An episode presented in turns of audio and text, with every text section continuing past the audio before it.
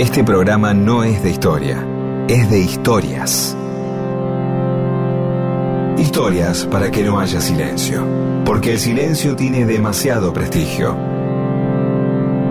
Y solo es bueno para dormir o para cuando no hay nada que decir. Mundo disperso. Historias de la vida y todo lo demás.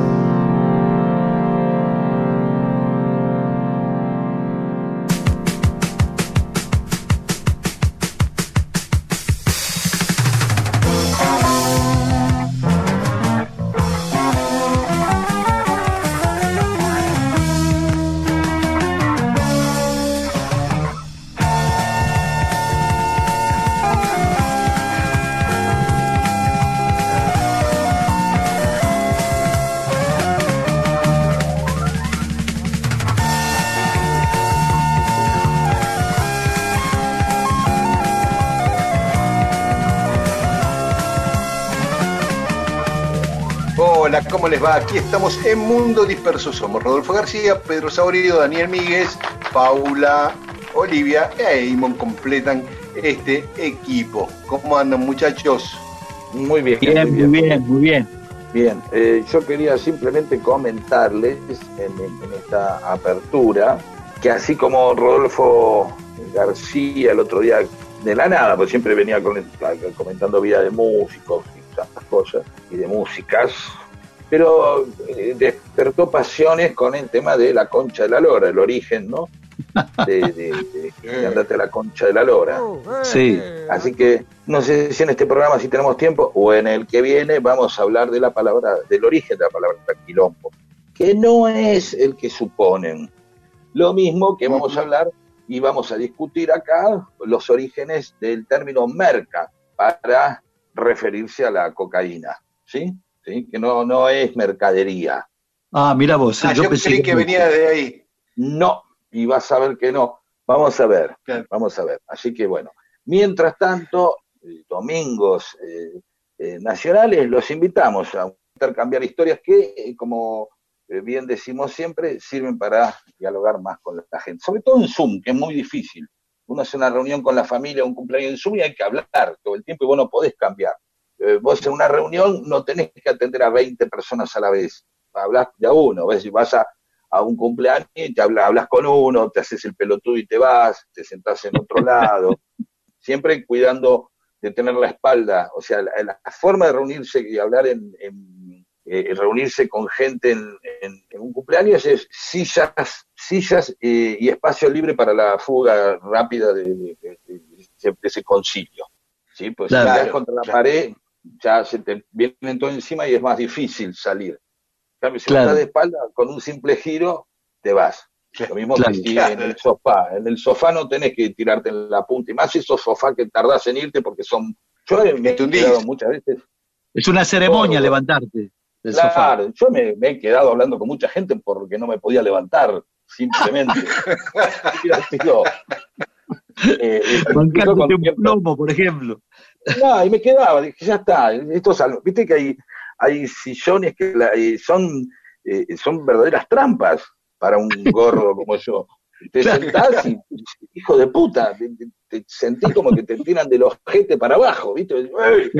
Te quedan medio las rodillas a la altura del pecho, ¿viste? Y quedás así como, oh, oh, bueno, ya está. Y a partir de ahí incluso te quedan como, sos como un pollo tratando de agarrar con la alita alguna comida o algún de, de algo que está en la pieza ratona, ¿viste?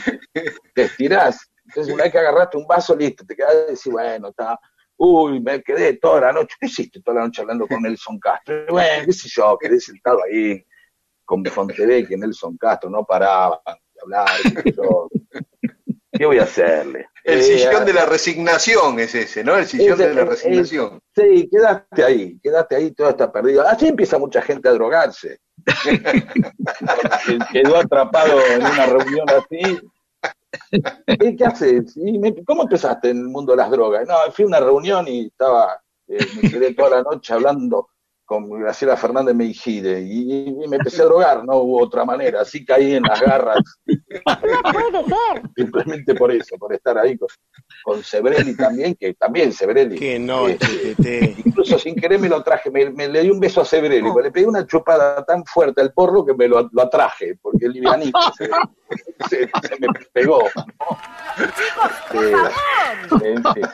Bueno, el otro día voy a comentar el día que fui con Sebrelli a ver a los Rolling Stone y como no tenía remera, eh, no me quise sacar la remera para revolear eh, eh, haciendo el helicóptero, lo hice, lo revoleé a Sebrelli. Este, agarrando el siempre de joda con Sebrelli, íbamos a ver a los Rolling. Y ese.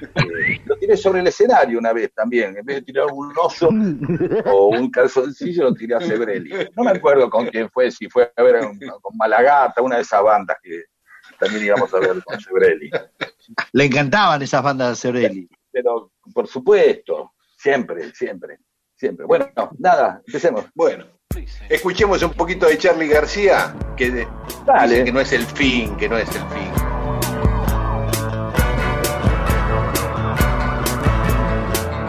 Mundo Disperso. Un amable servicio de historias para evitar silencios incómodos en reuniones.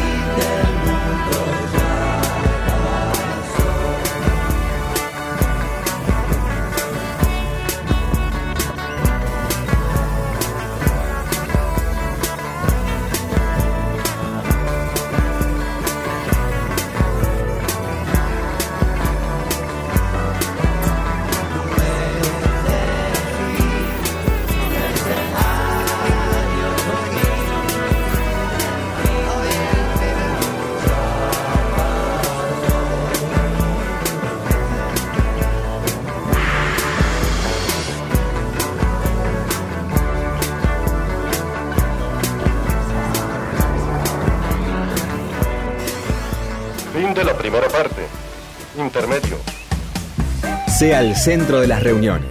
Escuche Mundo Disperso y apréndase las más interesantes historias para contar.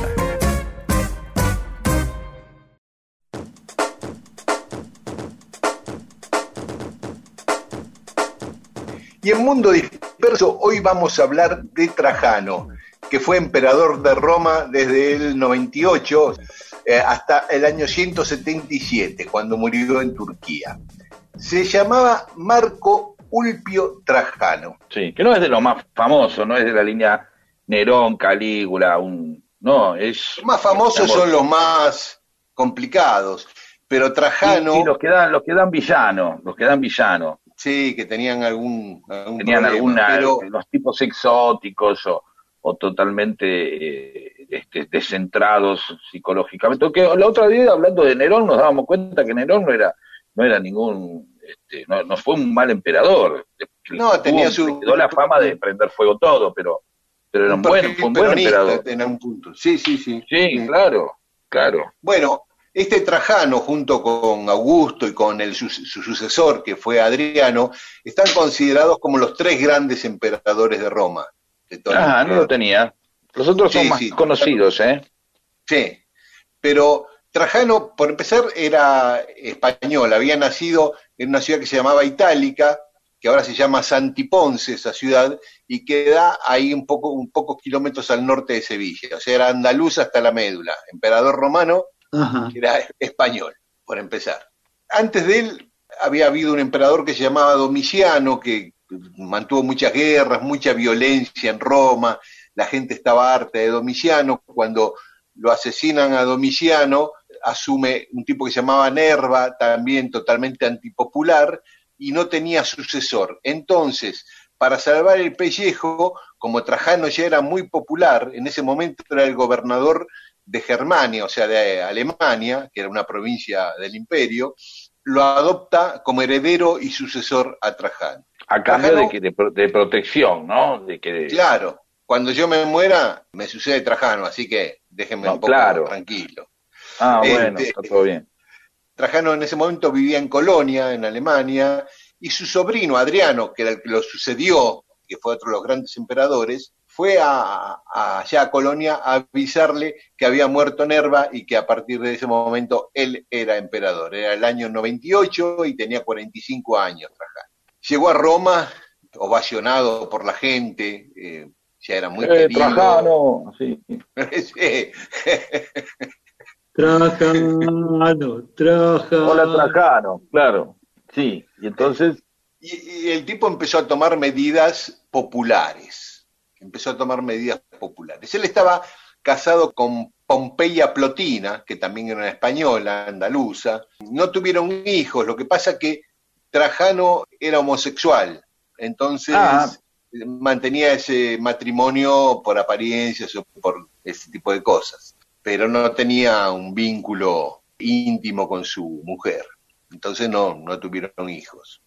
Cuando asumió el gobierno, por empezar, eliminó todas las cuestiones de etiqueta, eso del besamanos, de abrazarle los pies al emperador. Dijo, conmigo eso no va. Otra cosa que hizo fue como si fuera un plan, eh, la asignación universal por hijo acá, hizo el plan Alimenta para todos los chicos pobres del Imperio Romano, para que tuvieran, Muy todos bien. le aseguraba la amplitud comida de y la- derechos. Sí. y la, la- y la educación a, a- a todos los pibes pobres o huérfanos hijos de soldados fallecidos en la guerra. Hizo una reforma judicial donde, aparte de acortar los tiempos de los procesos, prohibió las acusaciones anónimas y las condenas tenían que ser solo con pruebas sólidas y sin eh, dudas en el medio. Otra cosa que hizo... Sí, garantista. Y en materia económica favoreció a los, a los pequeños campesinos que estaban amenazados por los la- latifundistas. Entonces hizo también como un plan trabajar, les daba las herramientas y un campito y después ellos pagaban, los campesinos, con parte de la cosecha iban pagando las herramientas y todo lo que les había dado el Estado. Por ejemplo, otra de las medidas que tomó en ese sentido fue abrir una caja de ahorros popular. Eso favoreció la, la aparición de pequeñas y las primeras cooperativas y asociaciones sindicales eh, en el Imperio Romano. Eh, también instauró el voto secreto en el Senado, lo que le daba más tranquilidad a los senadores para votar, para que no le metieran veneno después que votaban mal mandó reconstruir en obras públicas, mandó a reconstruir y ampliar el circo máximo, y en Egipto unió el Nilo con el Mar Rojo a través de un gran canal que hoy le llaman el río Trajano. Hay muchas anécdotas, con lo cual se va construyendo un poco el mito y, de, de los personajes, ¿no? Acá una de las anécdotas dice que cuando iba hacia Dacia a conquistar Dacia, que es lo que es actualmente Rumania, Moldavia, esa zona, una mujer lo paró y le dijo que habían asesinado a su hijo y le rogó que busque y encuentre al culpable. Y él le dijo, bueno, cuando vuelva de Dacia me ocupo. Y entonces la mujer le dijo, mira que por ahí te, lo matan en Dacia y, y, no va a poder volver. Entonces dijo, bueno, si no vuelvo me matan, se va a ocupar mi heredero bueno, si se ocupa su heredero, no va a poder cumplir su promesa de que usted va a encontrar el culpable del asesinato de mi hijo.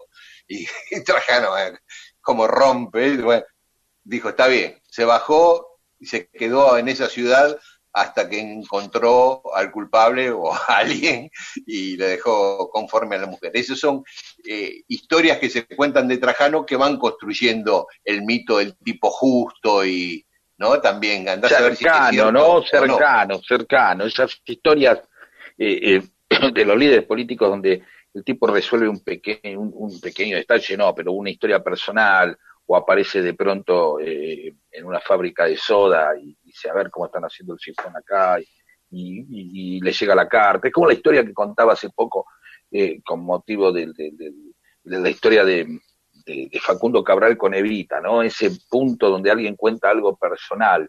Ya no es el libro de historia el que cuenta, sino una historia vivida, cercana, ¿no? Perdón, ¿eh? Sigo. Sí, sí, sí, sí, sí. Digo, eh, hablando de la construcción del personaje, ¿no? Bueno, por ejemplo, abonando lo que vos decías, Pedro, eh, en la puerta de su casa, de su- la residencia del emperador, puso la inscripción Palazzo Público, Palacio Público, para que todo el mundo pudiera entrar a él libremente y, recibía a la gente sin cita previa. Y otra cosa que abona la leyenda, cuando su secretario se quejó de que Trajano recibía a todo el mundo, que era un quilombo, que él se volvía loco como secretario tratando de ordenar las audiencias, porque Trajano le dijo, a trato a todos como quisiera que el emperador me tratase a mí si fuera un ciudadano común. Bueno, después Trajano, eh, en uno de sus viajes de conquista, esta vez a la zona donde actualmente es Irán, eh, se enfermó. Entonces decidió eh, volver a, a Roma. En el camino de regreso murió repentinamente un 9 de agosto en Selenius, actual territorio de Turquía. Y las cenizas de Trajano se colocaron debajo de la columna Trajana, que persiste hoy en Roma, ahí cerca del Palacio Quirinal, en la Casa de Gobierno, que se había levantado esa columna justamente eh, luego del triunfo de la conquista de Dacia. Pero antes de morir, otro de, los, de las leyendas dice que antes de morir adoptó a Adriano, cuando ya estaba agonizando. Y la leyenda dice que su mujer, Pompeya, fue la que fingió la adopción, escondiendo un esclavo abajo de las sábanas del emperador que estaba moribundo, y él, el esclavo, susurró que iba, que quería, como su última voluntad, Ah, adoptar a, a- a Adriano. como eh, un ventríloco. Y el tipo le podía decir cualquier cosa escondido de abajo. Claro, y estaba bueno, la mujer como testigo. Compren Fernet. Y así Adriano- al esclavo. Sí, Bueno, y así Adriano lo sucedió. Eh, es este- muy buena eh, esa, de- de- me encantó esa de el tipo está muriendo y pone uno, "Eh, ¿qué- mi última voluntad, me encanta, me encantó, ¿eh? eh, a pesar de haber sido conquistado por los romanos, eh, Pero era copado el, el adoptado, perdóname, era, Sí, era- sí, fue uno de los tres grandes emperadores junto al propio Trajano y Augusto, ¿no? La historia, los historiadores lo consideran como... Ah, bueno, entonces está bien haber metido el esclavo, es lo que hubiera hecho Trajano. a, a diferencia de, de muchos otros emperadores eh, romanos, eh, la reputación y la valoración de Trajano Llega a dio- nuestros días. Llega a nuestros días, sí, Ahí, totalmente. esa es la frase que va, llega a nuestros días. Exactamente. Muy bien, vos lo dijiste mucho mejor que yo. No Sí, encontraba sí, las palabras para No, pero un final sí, tan algo, acertado. como- porque yo estudié periodismo.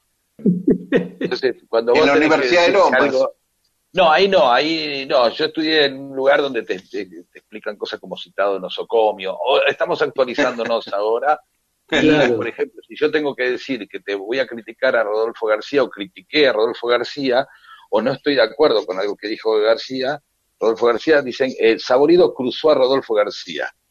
Claro. Ya, Saborido embistió. a Embistió, Rodolfo eso, embistió.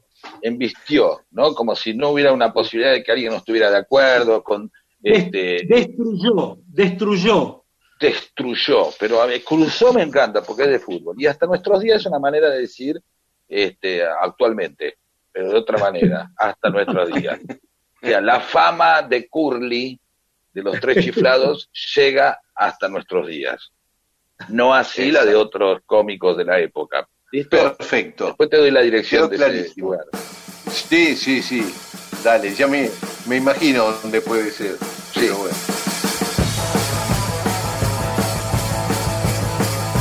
Sea un asesino serial de silencios. Mundo Disperso le ofrece magníficas historias para atarse a un muelle de interés y no dejar que el catamarán de una relación se precipite por la catarata del aburrimiento.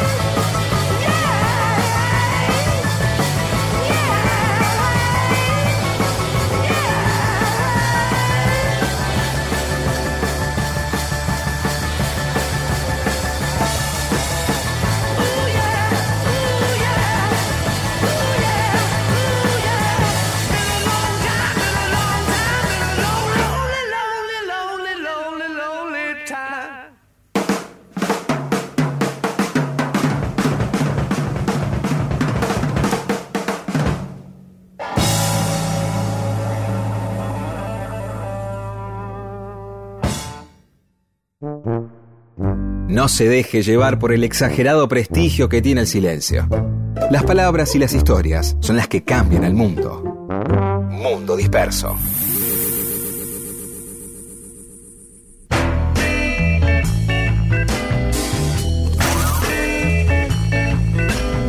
Y acá estamos en Mundo Disperso. El domingo pasado eh, leímos una nota en Radar sobre mm, un documental que un tramo circuló por internet muy poquito sobre almendra, pero ahora encontraron material en Córdoba, encontraron otro pedazo del material en Santa Fe y prometen que el- del 10 al 30 de octubre lo vamos a poder ver por contar, que depende de, la Secretaría de Medios y esto lo organiza el Ministerio de Cultura de la Nación. Eh, contar es cont.ar, ¿no es cierto? Digo, ya lo tenemos a rodo acá. A mí me surgían 10 millones de preguntas cuando leía la nota, porque la nota versa sobre Alcira Luengas, que es fue la directora de ese documental. Pero hasta ahora sabíamos que había un tramito ahí, nada más en, en YouTube, y ahora aparece un montón de material más que incluye el último recital de Almendra de esa etapa, porque después volvieron en el 79, el que dieron el día de Navidad, el 25 de diciembre de 1970, en el Teatro Pueyrredón de Flores. Pero quería saber cómo era, cómo fue la cocina de todo ese documental, Rodo. Bueno, eso, esto ocurrió cuando Al- Alcira, que bueno, me acabo de enterar leyendo esta nota de que, de que falleció ya hace unos años, a finales de los 90, si no leí mal.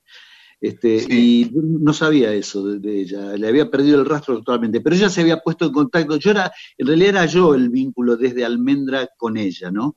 Ella me llamó una vez y me dijo de la intención que tenía de hacer junto a otros alumnos de ahí de la Escuela de, de Cine de Santa Fe, y que querían hacer un documental sobre, sobre Almendra, que estaban trabajando, estaban escribiendo cosas tipo guion, eh, un montón, haciendo toda la, previa ¿no? de, la filmación en sí misma. Quedamos en mantenernos en contacto y ella más o menos me iba actualizando de cómo iban avanzando, ¿no? Hasta que ocurre esto de lo de la separación de Almendra, después de las reuniones que tuvimos, donde habíamos decidido separarlos y demás, entonces acordándome de, este tema, me puse en contacto con ella para comentárselo, ¿no? Para decirle, no sigan adelante porque esto quedó aquí nomás. Este, el grupo no se separa, así que yo la llamo, le explico todo eso Y ella me dice, no, no, pero no, no, no, no, no podemos abandonar este proyecto porque eh, ya hemos avanzado un montón y es algo para nosotros muy importante. Entiendo perfectamente bien, pero el hecho concreto es que Almendra se va a separar, es decir, ya es una decisión tomada. Y ella decidió, que me, dice de que quería seguir adelante, que, que querían viajar a Buenos Aires y, y bueno, ha- hacer lo que se pueda hacer, pero, pero seguir avanzando con ese proyecto, ¿no? De darle otro, otro- otra dirección, lo que sea, pero, pero que quería, no quería abandonarlo. Yo en ese momento estaba con el tema de la separación, me- no, no- no estaba del todo bien, más bien mal. Claro. y eh, como que no quería participar de- del proyecto, pero le dije que eso, que, si quería venir, que viniera, que si quería asistir a algún ensayo podía hacerlo, que si quería venir a una grabación podía hacerlo, que no iba, no, no iba a interferir para nada en eso, lo que no quería tener era ningún tipo de protagonismo en el, en el documental. No, no, no, no estaba anímicamente bien y además no quería aparecer ahí como haciendo la necrológica de Almendra. ¿entendés? Y bueno, quedamos así y efectivamente vinieron. Vinieron y tuvieron una vez ahí un ensayo en, en Arribeños, un, par de días me parece.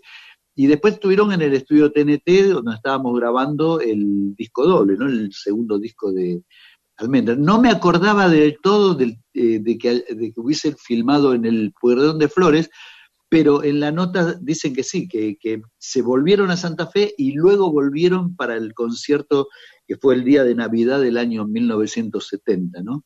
Así que este, no, es una sorpresa. A mí algo me habían eh, chimentado porque un amigo de mi hija estaba al tanto de, de, de- de estas películas, de estas filmaciones y demás, y me había consultado y t- tenían dudas, recuerdo, eh, de- respecto de las autorizaciones y demás, y yo le había pedido otra vez a mi hija de que me haga, me haga llegar algo como para saber de qué se trata, ¿no? no Claro, para no autorizar a ciegas, claro. una cosa que no sabes qué es, tampoco puede ser. Bueno, la primera noticia luego de esa charla fue este, esto que se publicó en, en Radar, y bueno, nada, eh, me, me refrescó leyendo la nota, me refrescó un montón de cosas de aquella época, me refrescó, por ejemplo, una actuación de Almendra en lo que fue la inauguración del túnel subfluvial.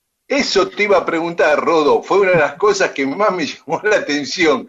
Cuando inauguraron el túnel subfluvial de Santa Fe en 1969, que tocó Mercedes Sosa, el Gato Barbieri, la porteña Sí. Jazz Band y ustedes. Sí, sí, Qué buen sí, abanico, ¿no? Qué buen. Claro, es, un- es, es un gran, un- hicieron como, un- como una celebración por la inauguración del túnel y ahí ocurrió una cosa también, ya que estoy, cuento algo anecdótico del momento, ¿no? Claro. Entonces vamos a tocar allí y empezamos a tocar y, y cuando todavía eran- estábamos en pleno show, de repente vemos que se arma una pataola entre la gente, pero así este, de esas de película, ¿no? Y empiezan, a, eh, eh, digamos, era un lugar al aire libre con un escenario y, y sillas, sillas así puestas ahí. Donde, Ah, me encanta esas. eh, son bataolas, sobre todo, ¿no? de película de, de western en el salón, ¿no? Sí, Y también de película argentina, que no están muy bien de hechas. Las, las tablas de película argentina son todos diciendo, ¡eh! Y se ven sillas, alguien que lleva sillas. Claro, bueno, bueno, empiezan a, de ese estilo. Claro, entonces empiezan a volar sí, sillas y, y nosotros toca, seguíamos tocando, ¿viste? Y no sabíamos muy bien a qué atribuirlo, porque si, si, si lo estábamos generando nosotros eh, con nuestra propuesta, ¿qué pasaba? ¿viste? Y volaban las sillas y de pronto eh, se empezaron a tirar sillas contra sillas y se empezó a, a- a hacer como una especie de montaña de sillas rotas. Era una cosa así onírico, ¿viste? Lo que, lo que presenciamos. Mientras tanto, ¿no? el tipo que estaba ahí al costado, uno de los organizadores, no- nos hacía con la manito así para adelante, que sigamos tocando, ¿no? Entonces seguíamos tocando, bueno, hasta que, bueno, ya, ya la, entró la policía, este, se armó un despelote único ahí, ¿viste? Y nosotros sin, sin entender cuál era el origen de todo esto, ¿no? Bueno, al final terminamos de hacer el show, que sé yo, nos vamos a los camarines, entonces empezamos a preguntar, ¿qué pasó? ¿Qué es lo que pasó? Bueno, pasó una cosa muy simple. Parece ser que si- eh, eh, todo el mundo sabe en, en Santa Fe la rivalidad entre Colón y Unión. Sí.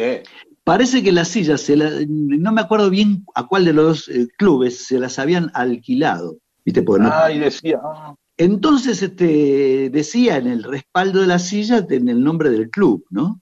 Entonces aparecieron los, tip- los tipos del, del club rival, empezaron a armar, el quilombo se armó por eso, para romper las sillas del, del club rival. Bueno, y, y volviendo, a, no, no fui- me fui un poco por la rama con la anécdota esta. Ah, está bien, así íbamos demasiado derecho por la cuestión, era bueno. Bueno, el- irnos a la mierda, sí. El, el tema re- eh, referido, volviendo a, la- a lo de la película, es que eh, no, no, no lo habíamos, no habíamos visto que, hay- que era lo que había quedado finalmente de todo esto, ¿no? Un par de años después eh, viajamos con Aquelarre a tocar a la ciudad de Santa Fe. Y ahí conocimos a un tipo, un, un crítico de, de cine que se llamaba, o se llama, Emilio Toivero. Entonces, eh, él sacó el tema de, de la película, que había visto el, el documental, que le había gustado mucho, y entonces le pregunto, le digo, pero ¿y ¿no habrá posibilidad de, de verlo? Porque yo la verdad, este, no sé. Entonces ahí mismo se puso en contacto con la gente de la escuela de cine y entonces arregló con ellos de que nos puedan mostrar eso, ¿no? Fuimos con Emilio a la escuela de, cine y armaron ahí una, una pequeña proyección para que lo veamos. Y es la única vez que vi, que vi eso. Y también dicen una cosa, eh, la nota, que Spinetta y Molinari en el documental tratan de explicar la ausencia de Rodolfo y de Emilio. Sí, sí, sí, sí, sí, sí, leí, leí. Bueno, me imagino por lo que decías vos, vos no estabas porque estabas enojado con la separación y no... Sí, sí, sí, lo mismo pasó, eh, hay- hubo una nota de la revista Pelo también que nos citó a todos para hablar de la separación y eso, y yo me negué a ir, no, no, no, no estaba para necrológica, ¿viste? Así que este, me negué. Ah, espera, tengo muchas más preguntas, si no te jode, hacemos No, para nada. una pequeña pausa, escuchamos algo de almendra ya que estamos y seguimos charlando de esto, ¿les parece? Dale, dale, dale. Siéntate a ver el día.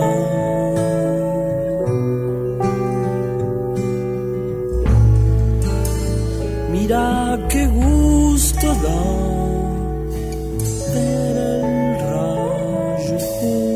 justo donde empieza la avenida. Descálzate en el aire.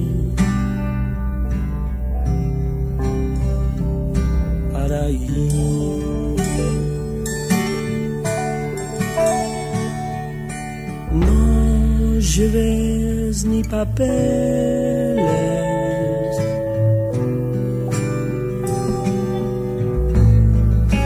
Hay tanta gloria ya que al final nadie tiene un sueño sin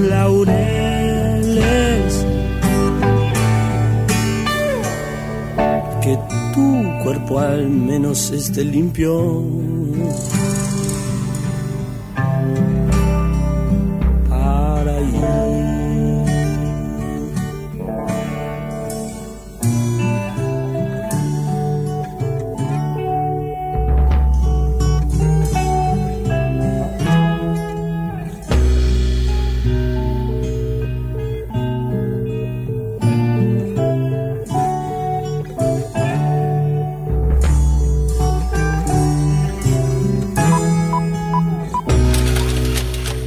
Seguimos, en Mundo Disperso estamos hablando con Rodo de este documental sobre almendra que se hizo en 1970, que fue muy cortito, pero que ahora un grupo de cineastas eh, se encargaron en un trabajo este, casi arqueológico de encontrar ese material y que se va a poder ver a partir del 10 de octubre hasta el 30 de octubre por la plataforma Contar. Dice la nota que salió en Radar sobre esto, que ese día fueron a filmar a la casa de Ribeños y al día siguiente fueron, como decías vos, a los estudios TNT porque Almendra estaba grabando el Sí. disco doble. Y Sí, dice que ese día, el 4 de noviembre, eh, grabaron Aire de Amor, ¿no? una canción de Delmiro. Y Sí. el que cuenta esto es Jorge Colombo, que fue el jefe de producción del documental. Y dice que mm, le llamó la atención que en el estudio de al lado estaba también grabando Palito Ortega. Y dice, y Palito Ortega gra- grabó seis canciones y Almendra estuvo todo el día con un solo tema. Sí, bueno, Palito Ortega debe haber puesto la voz de seis canciones. Fue medio atípico la grabación de ese disco doble porque eh, nosotros grabamos un disco doble porque en realidad este, teníamos la cabeza puesta en lo que iba a ser la ópera y que, es, y que ese disco necesariamente iba a ser doble. Entonces, este, a la hora de decir vamos a grabar nuestro último disco, predominó eso que teníamos en nuestra cabeza. Y bueno, el disco va a ser doble. Nosotros en realidad hasta ese momento eh, teníamos material como para hacer un disco, ¿entendés? Es decir, que hubo canciones que están en el disco doble que fueron compuestas ahí sobre la marcha y muchas surgieron también zapando en el estudio, muchas se, se completaron en el estudio, ¿entendés? Después dice que mm, cuando tocaron en el Pueyrredón hay imágenes del público y ahí el que hace la nota identifica a dos personas. Una Cristina Bustamante, la famosa muchacha ojo de papel, la novia del Sí. flaco en aquel momento, y del que después conocimos como Rocambole, Claro. que estaba ahí en el público. Claro, sí, con ellos, con ellos nos hicimos muy amigos, con la gente de la cofradía. Este, arrancó todo en un ciclo que, que se hizo en el Teatro del Lobo, que fue el segundo concierto que hicimos en Buenos Aires con Almendra, y ahí ya nos conectamos, este, eh, inclusive hemos estado en La Plata, en la casa que compartían, viste que vivían en comunidad ellos, Sí. Con el Mono Cohen eh, teníamos mucha amistad, así que seguramente, no me acuerdo, ya pasaron muchos años, pero seguramente estaría ahí. Y, y dos cositas más y, y- y no te jodo más, como dije, una más y no jodemos más. Una de las cosas que me llamó la atención es que Alcira tenía muy claro que lo que hacía Almendra era eh, histórico, digamos, que es muy raro, siendo contemporáneo, ya percibir el alcance histórico que iba a tener, ¿no? Eh, en un momento le dice a alguien, quiero registrar, a alguno de ustedes, quizás a vos, quiero registrar el sonido de ustedes porque están creando una época. Eso me llamó la atención, porque eso no es eh, tan habitual. Cuando uno está inmerso en algo, ver la trascendencia que puede tener. No. No, no, ella ya estaba muy metida en eso. Ya, ya de- desde el primer día que me llamó para, digamos, contarme cuál era su, su, su intención, su objetivo con este documental y demás, este, estaba muy, muy convencida, de, muy metida hasta a fondo, ¿no? Con, con, la cosa, con su necesidad de, llevar adelante este documental. Fíjate que lo que te dije antes, ¿no? Que habiéndole dicho que el grupo ya iba a dejar de existir y demás, este, no quiso abandonar el proyecto de ninguna manera, ¿no? Y otra cosa Claro. que, que también me llamó la atención, eh, está en la nota, es que cuando ella vuelve a Santa Fe y muestra el material eh, al resto de la gente de la Escuela de Santa Fe, hubo ot- otro sector que consideraba que, que lo, que hacíamos, que la música de Almendra era música burguesa. Claro. ¿no? Este, y, eh, que era una cosa bastante eh, habitual por aquellas épocas, ¿no? Es decir, la, la parte así más militante política y demás, este, todavía no, no, no, no había tomado conciencia, viste, de, ciertas cosas que estaban pasando en, en, la, cultura, y entonces te, viste, quedaba, basta que se lo relacione con el rock, con una música que, digamos, que cuyo origen estaba fuera de nuestras fronteras, era algo así como eh, viste, una cosa así.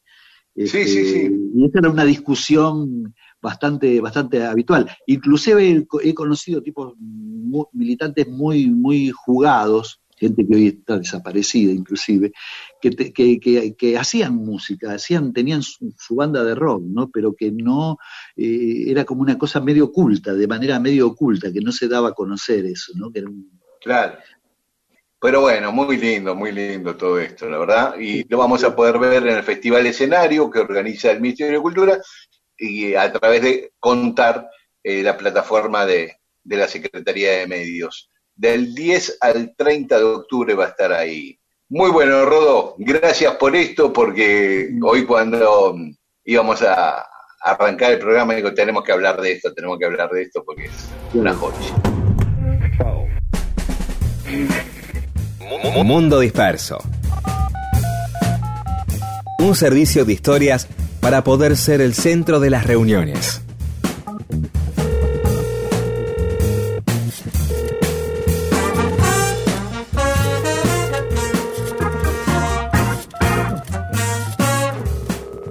Y estamos en Mundo Disperso, mensajes de los oyentes que nos escribieron a Facebook, a Mundo Disperso, o a Twitter, o a Instagram, a arroba Mundo Disperso AM. Rubén Cetrángolo dice, gracias por mencionar el cumpleaños 70 del gringo Héctor Escota. Su récord de 60 goles en un año fue en 1975. Entre el 16 de febrero, marcó los goles del 2 a 2 con All Boys eh, por el Metropolitano, y el 28 de diciembre, que ahí metió dos en el 3 a 0 ante Gimnasia y Esgrima de Jujuy del Nacional. Yo había dicho en 1974 y eran Sí. 75. Lo que pasa es que Rubén Centrángulo, aparte de ser hincha de San Lorenzo, es periodista deportivo. Por eso Ah. tiene tanta precisión. Claro, tiene toda la estadística. Bueno, Sí. y ya que hablamos de, de- de Héctor Escota, el mismo Héctor Escota nos manda un mensaje. Bueno. Dice Héctor Escota, muchas gracias por el recuerdo. Qué grande. Un Impresionante. abrazo grande. Muy bien, otro, un abrazo enorme para, para un crack extraordinario. Silvia de Temper le dice gracias, dispersos, por la explicación sobre la calle divisoria. Omar Moreno nos dice que ahora nos escucha parte del coro polifónico nacional, los sopranos y contraaltos. Eh, O sea, lo dice además que fu- fui a la despedida de Aquelarre en el Cine Teatro de Flores. Empezó con Rodo solo y luego entra todo el grupo con Cruzando la calle. Bueno, este, qué, bueno, qué buen recuerdo. Sí, lindo.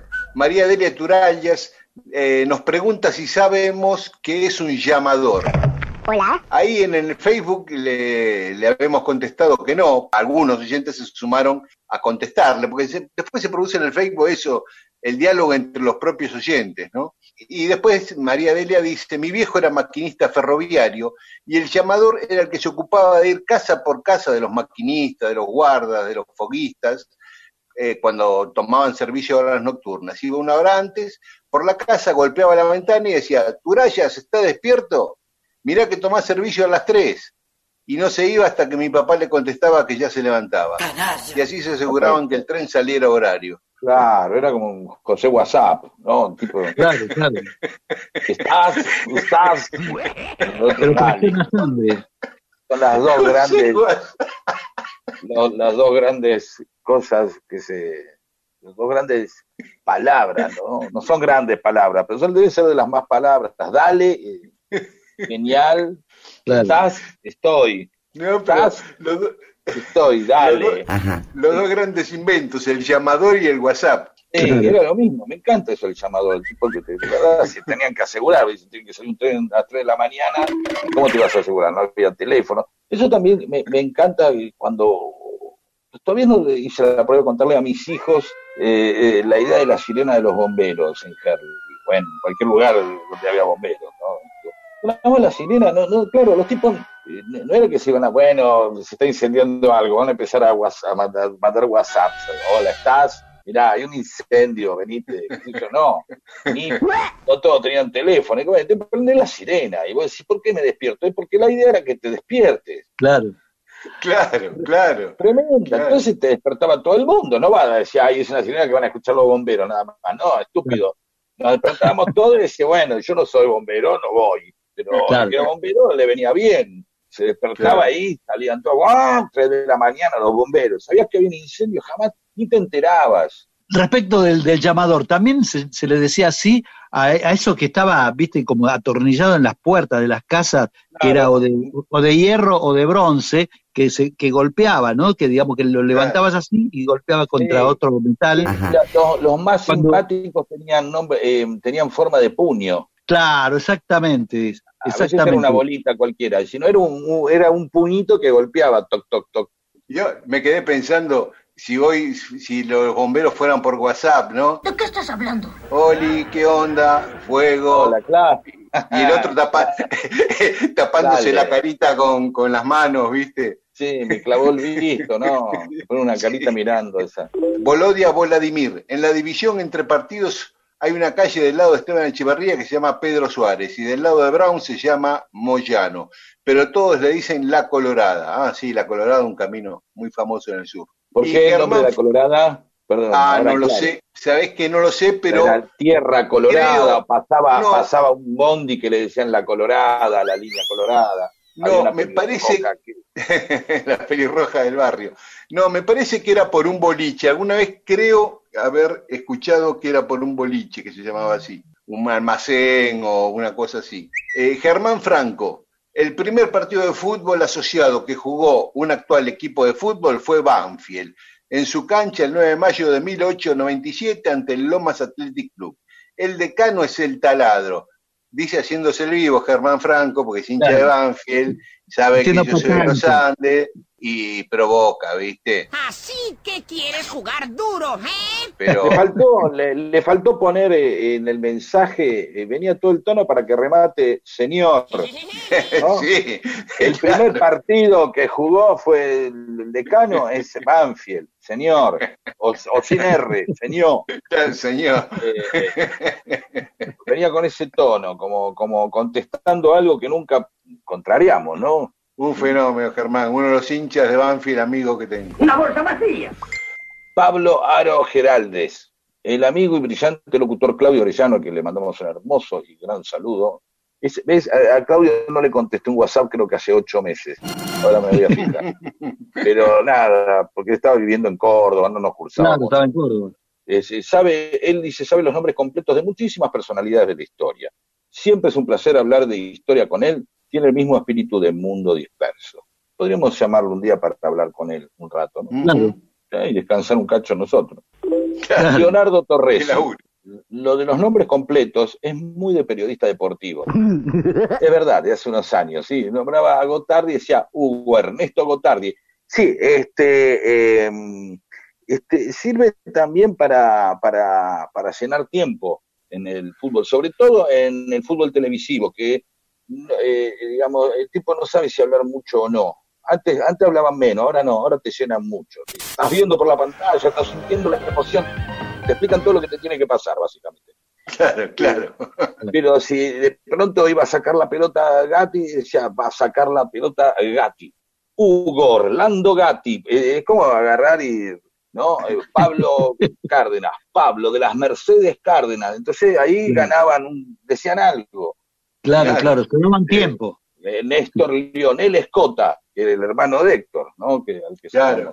Adrián Emanuel. Si saben alguna del Cid Campeador, es bienvenida. Quiero saber quién fue. Ahí tenés. Anota, Miguel. Sí, sí, lo vamos a contar quién fue el Zika, eh, quién Milagros fue el. Olivari, Milagros Olivari. Y La conozco. sí, ya sé. Eh, ¿Pueden contar el origen del nombre de las provincias? Las, obviamente las que no son obvias, como Entre Ríos. Pero a mí es lindo que una provincia eh, remarcar que se llama Entre Ríos porque está entre dos ríos. Y es más, otras provincias se podrían llamar entre provincias, porque está entre provincias, ¿no? O entre límites. Pero, eh, y un beso grande a cada uno. Gracias. Muy bien, después más mensajes de los oyentes. Creo estar perdido,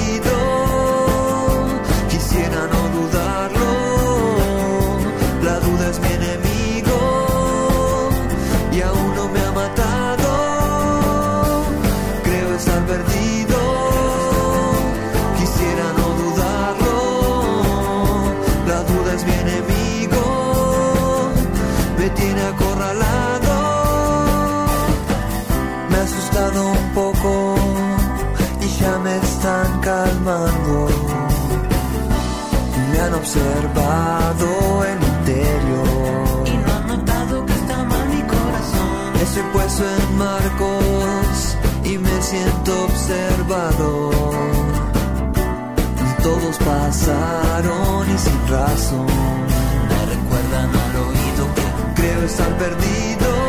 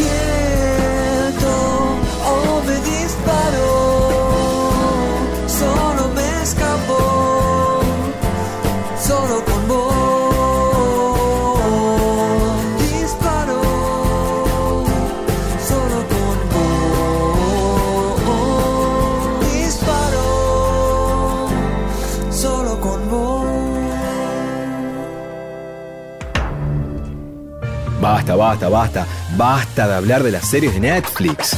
Sea usted un auténtico Netflix, humano, contando todo tipo de historias para amenizar reuniones. Mundo Disperso. Historias para que la gente tenga más cariño por usted.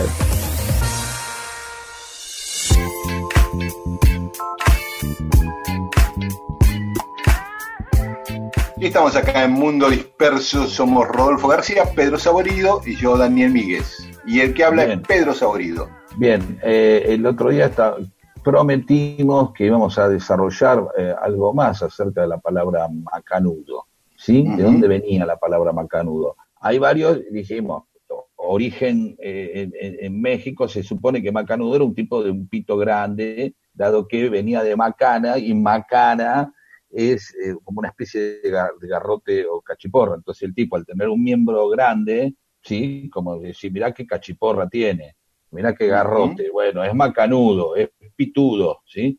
Por, por la hora, no estoy hablando en estos términos, pirulinudo, como ustedes quieran llamar. Ahora, ¿dónde aparece la idea de macanudo? Hay dos, dos orígenes sobre que, eh, acerca de macanudo como una palabra que indica algo bueno. ¿sí? Uno dicen que venía de Macana, ya lo habíamos comentado, de un tipo, un irlandés que tenía un, un escocés, perdón, que tenía un, un- bar en- por el bajo y que eh, el tipo eh, todo el tiempo contaba historias y fascinaba a todo el mundo, pero muchos decían, no, son macanas, de macanas, son cosas que son mentiras, ¿no?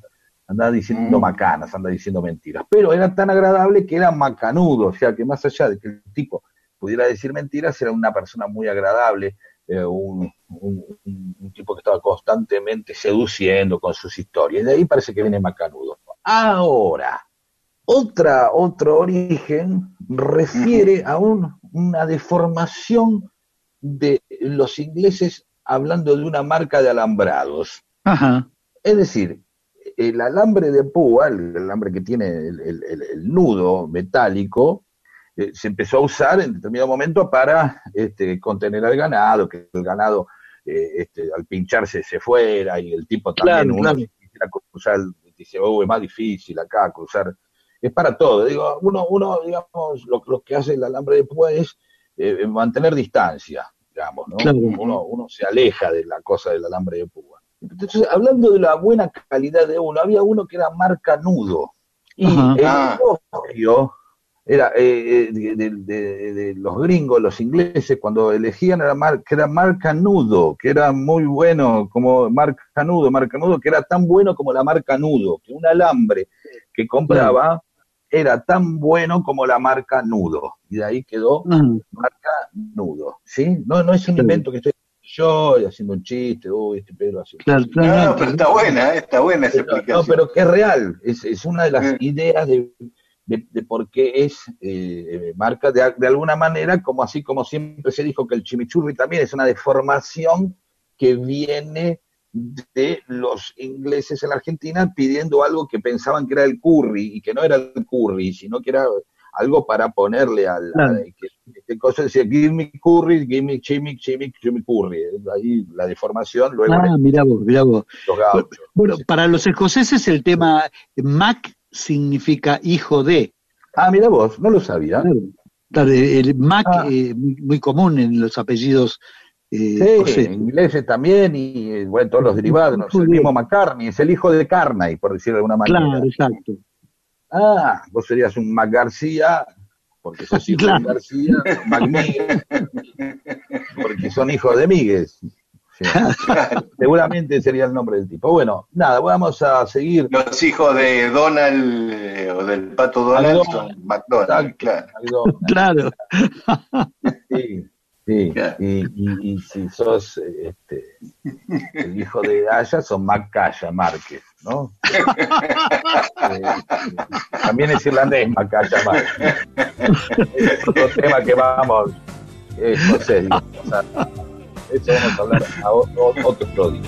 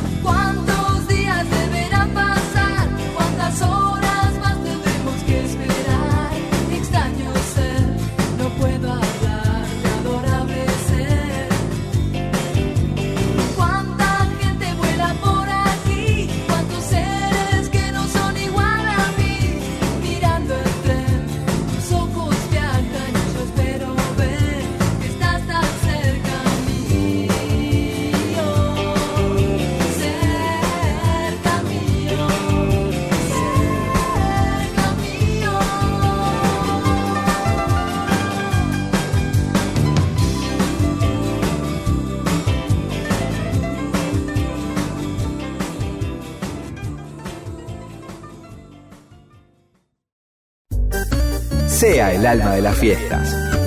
Mundo Disperso le provee las más interesantes historias para fascinar a hombres y mujeres de todas, las, edades.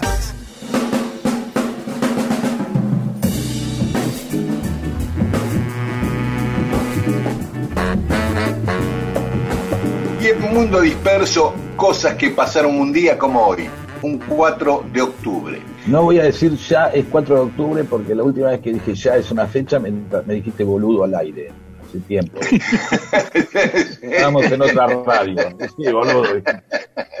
Sí, bueno. Es inevitable. Sé que no pasa nada. Ya es 4 de octubre, sí, ya es 4 de octubre. Pero sí, es 4 de octubre. Pasó un 4 de octubre. De 1582, el Papa Gregorio XIII decreta el calendario gregoriano en sustitución del calendario juliano. Ahí habíamos hablado el año pasado de, de ese, de todo lo que implicó ese cambio. Debe ¿no? haber sido este día, algo así. Claro, el 4 de octubre lo cambió y al día siguiente pasó a ser 15 de octubre. Está perfecto. Se comió 11 días para adecuarlo a- a- al nuevo calendario. Está muy bien eso. En 1878 el Congreso aprueba la ley que autoriza la campaña del desierto que iba a liderar Roca como ministro de guerra de, de Avellaneda. Toda esa cosa tan cruel. En 1957 la Unión Soviética pone en órbita el Sputnik, el primer satélite artificial. Y después gente que nació un 4 de octubre. En 1868 Marcelo Tealvear, 1895 Buster Keaton, o sea que tenía la misma edad que Perón, Buster Keaton. Mira vos. En 1915 Silvina Bullrich, en 1917 Violeta Parra, por eso hoy es el Día de la Música en Chile. Diez años después Virginia Luque, diez años después otra Violeta, Violeta Rivas, en 1937. 1940 Silvio Marzolini, y están cumpliendo años hoy, en 1946 nació Susan Sarandon, y también cumplen años hoy Jorge Valdano, que nació en el 55, cumpleaños Silvina Garré, Claudia Fontán, le mandamos un beso, Eh, a la bunda, besos. sí, y a Silvina también, y cumpleaños Pablo Trapero, Gonzalo Aloras, gran guitarrista argentino, Sí, exacto. y la querida Lola Bertet, gran actriz. Eh, besitos a Lola. Así que un beso a Lola. Y un día como hoy murieron Rembrandt, que hace poco hablamos de él, murió Janis Joplin, ícono Sí, de sí, la sí. música mundial, Osvaldo Terranova y Mercedes Sosa, moría un día como hoy, del 2009. Pero un día como, ah, y sabéis que también se festeja el Día Mundial de la Sonrisa por el, el ícono del emoticón, ¿viste? El dibujito sonriendo. Y a alguien se le ocurrió más y mandémosle el Día de la Sonrisa. Y, y en todo el mundo también se festeja el Día Mundial de los Animales, pero en la Argentina no, porque en la Argentina se festeja el 29 de abril, el Día del Animal. Es Claro. verdad. Sí, sí, porque era el día que murió, sí, sí, porque era el día que murió Ignacio Albarracín, que fue el creador de la Sociedad Protectora de Animales. Era un sobrino segundo de Sarmiento y era el secretario privado de Sarmiento. Y vivía en Lomas de Zamora, este Albarracín, para más datos. Pero un día como hoy también, en 1975, moría nada menos que Pepe Biondi, uno de los grandes cómicos de la historia argentina. ¿Les gustaba Pepe Biondi? Sí, claro. También era de la zona sur, ¿no? Sí, de Remedios de Escalada. Claro. Y está enterrado en el cementerio de Lanús. Claro, tuvo un gran Eh, suceso en Cuba. Sí, exactamente, exactamente. En México y en Cuba especialmente. Tuvo una vida muy dura, ¿no? Tuvo una vida muy dura. Él contaba que el padre vino de Italia para hacerse la América y dice, eligió la Argentina porque le dijeron que las calles estaban empedradas en oro. Pero cuando llegó se dio cuenta de tres cosas. Que las calles no estaban empedradas en oro. Dos, que no estaban empedradas. Tres, que si quería comerlas tenía que empedrar él. Este, y bueno, y logró el padre después de siete años que viniera su esposa a la Argentina, como pasaba con tantos inmigrantes que primero venía el hombre y después se traía la familia, ¿no? Claro, claro. Y Pepe Biondi nació acá, ¿no? Fue el tercero de, de ocho hijos. Y nació en, en la calle Baigorri 75, atrás del Hospital Británico. Eh, en. Baigorri 75, ahí, do- donde estaba el mesón español. Mira vos, Claro, está en- entre el, el- el británico y lo que fue el mesón español, ahí, este, Baigorri y Caseros. mira, bueno. Pero enseguida, cuando él era muy chiquito, la familia se fue a vivir a Remedio Escalada, porque el padre consiguió un puesto de peón ahí en el- los talleres del ferrocarril, y se fueron a vivir los ocho, más los padres, diez personas en una casilla, vivían hacinados. Y cuando él tenía siete años, eh, le gustaba mucho hacer piruetas, acrobacias y qué sé yo, y uh, justo al lado de su casilla se instaló un circo, el Circo Anselmi, y un payaso que se llamaba Chocolate Bonamorte lo vio haciendo esas piruetas y fue a hablar con los padres para ver si lo podía incorporar al circo. Y él cuenta, y, eh, Pepe Biondi, éramos tantos en la familia que mi madre accedió a que me llevara el payaso para enseñarme el oficio. Pensó que por lo menos así comería todos los días. Y no volvió a su casa por cinco años, se fue de gira con el circo a los siete años y recién volvió a los doce a ver a su familia. Pero ahí la pasó horrible porque este era el chocolate, el payaso era un psicópata, hijo de mil putas, le pegaba todo el tiempo, lo, lo- pero lo maltrataba de una manera brutal, ¿eh? Brutal. Le provocó hemorragias, le daba palizas tremendas, y la última que le fracturó costillas y le produjo una hemorragia urinaria, él, decidió escaparse y volverse con su familia. Que su familia ya se había mudado a otro lugar de Remedio Escalada, Villa Barceló, en un lugar que le llamaban el Potrero de las Moscas, que es donde ahora está el cementerio de Lanús. Bueno, empieza una carrera interesante, haciendo sketch, formando dúos, va creciendo como artista acá en el Politeama, trabajando en teatros importantes de la capital, hasta que al final un empresario lo lleva a, a México. En México es muy popular, eh, el día que debutó en un gran teatro, después de, de ganarse cierta fama en México, en el público estaba María Félix, Cantinfla y Jorge Negrete, mirándolo Nada menos. hasta que al final lo contratan para irse a trabajar a Cuba, a la televisión cu- cubana. Y acá viene un episodio que quería contar especialmente, porque estábamos en el año 1958, a un año de la Revolución Cubana, o menos, a meses, y el movimiento 26 de julio, el de los revolucionarios al mando de Fidel Castro, ya habían secuestrado a Fangio ese año. El 23 Sí. de febrero habían secuestrado a Fangio que había a correr una carrera de Fórmula 1 a La Habana. Y un 4 de septiembre del 58 deciden secuestrar a Pepe Biondi, que era el personaje de televisión más popular del momento en Cuba. Cuando Biondi salió de, de su casa, co- acompañado de su asistente, como vivía a tres cuadras del estudio de televisión, iban caminando. Esto ya lo habían estudiado, se le acercan ahí a saludarlo, le dicen que suba al auto, él se creía que eran unos fanáticos, y dice, no, tengo que ir a trabajar. Hasta que uno le muestra el revólver, dice, ah, así sí, eso es más convincente, dice. Dijo Pepe Biondi, no perdía el humor ni en las peores circunstancias. Y, y subió, subió al auto. Eh, él mismo contó después que se sacó el peluquín, porque él usaba peluquín, se puso unos anteojos de sol porque decía, si nos para la policía va a ser peor. Entonces, este, que no me reconozcan, ¿no? Y contaba chistes en medio de, la- de los nervios para distender la situación. ¿Les parece que hagamos un alto acá y Por después favor. escuchamos un poco de música y seguimos con esta historia de Pepe Biondi? No se preocupe, mijo, no se preocupe, yo soy un tipo muy ligero. En cualquier momento esta mano levanta vuelo, levanta vuelo.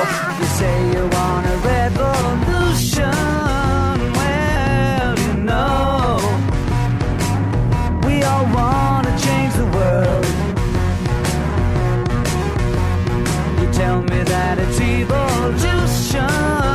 Well, you know, we all want to change the world. But when you talk about destruction, don't you know that you can count me out? Don't you know it's gonna be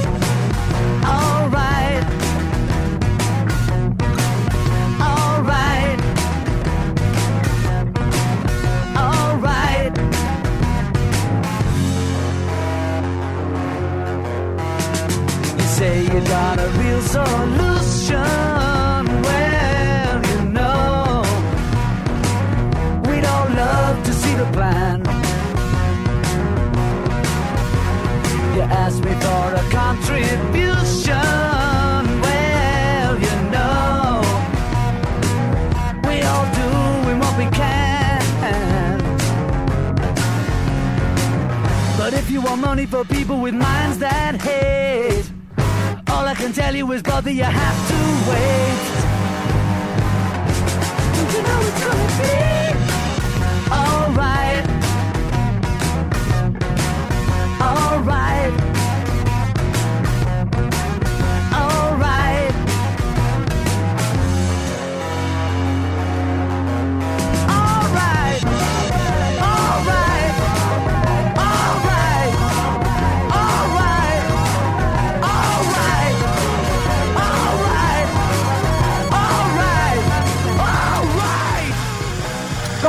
Mi hermano, que sea todo para él. ¿Para él? Sí. ¿Para mí?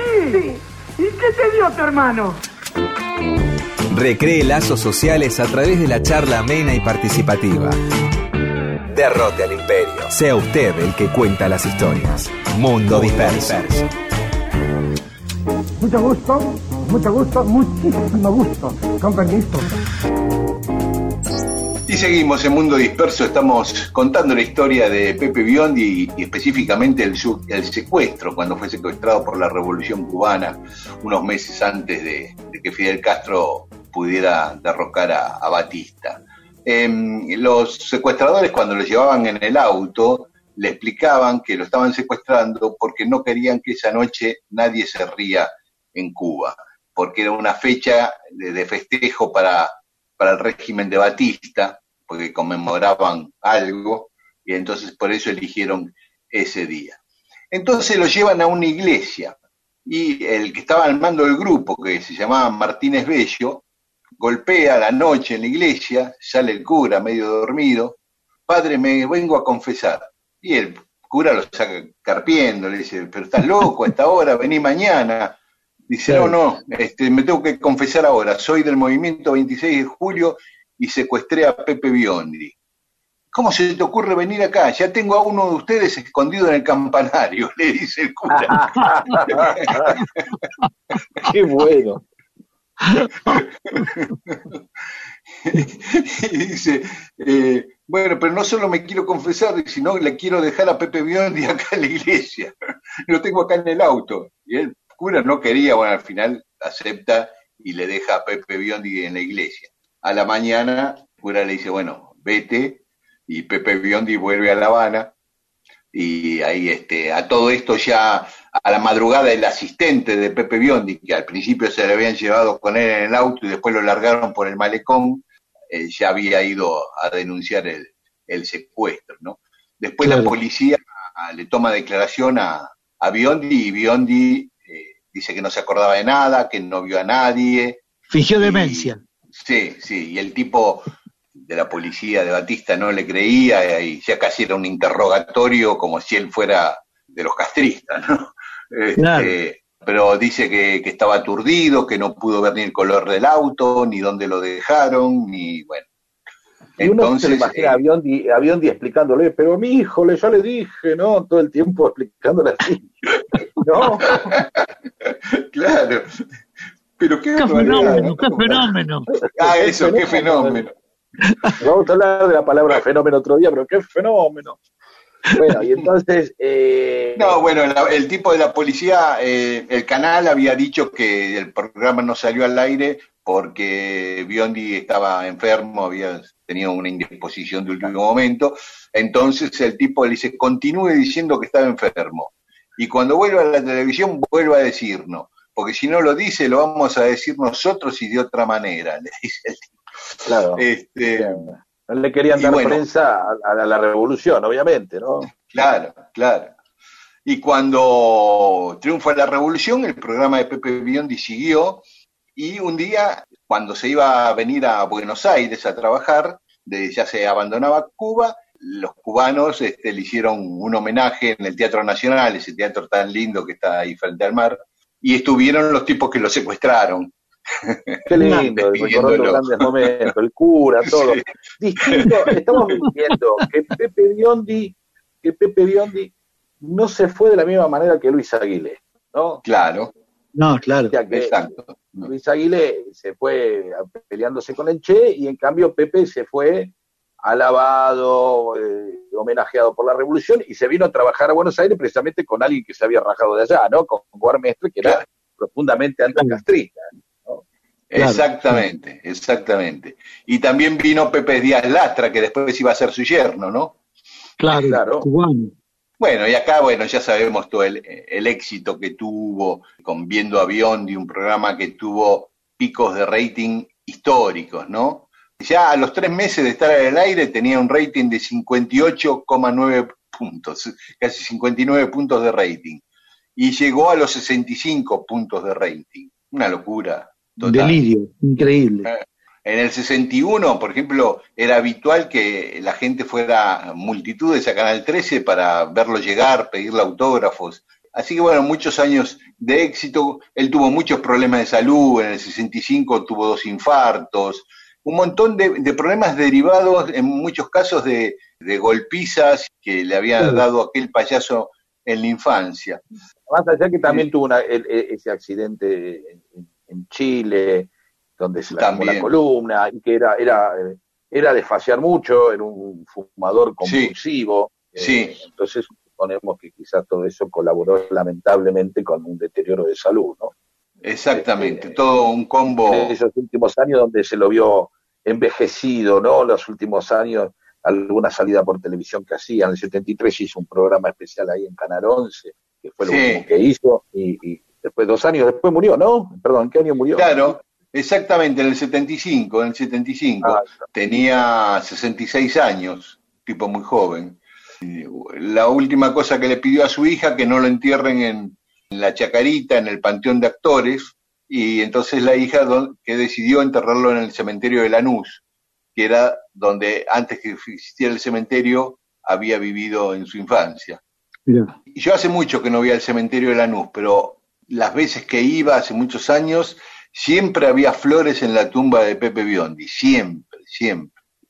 Muy bien, hemos recordado al gran Pepe Biondi, creo que a mí fue el humorista que más me deleitó, me alegró la infancia y parte de la adolescencia, y hoy lo sigo viendo por YouTube y me sigue haciendo reír. Así es, así es. Sigue vigente. He recorrido el mundo buscando algo que asombrara a mis ojos y fue al revés. Mis ojos asombraron al mundo. Mundo Disperso. No como, no puedo vivir.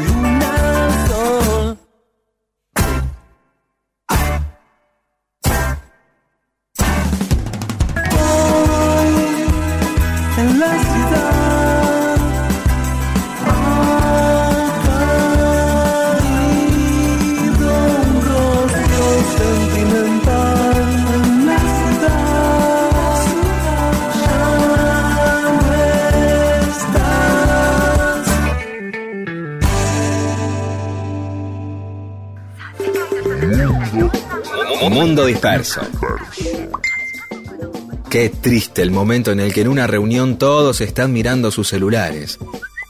Usted tiene la oportunidad de evitarlo. ¿Cómo? Contando una buena historia. Mundo, disperso, Disperso. Para que contar historias y entretener sea cosa de humanos.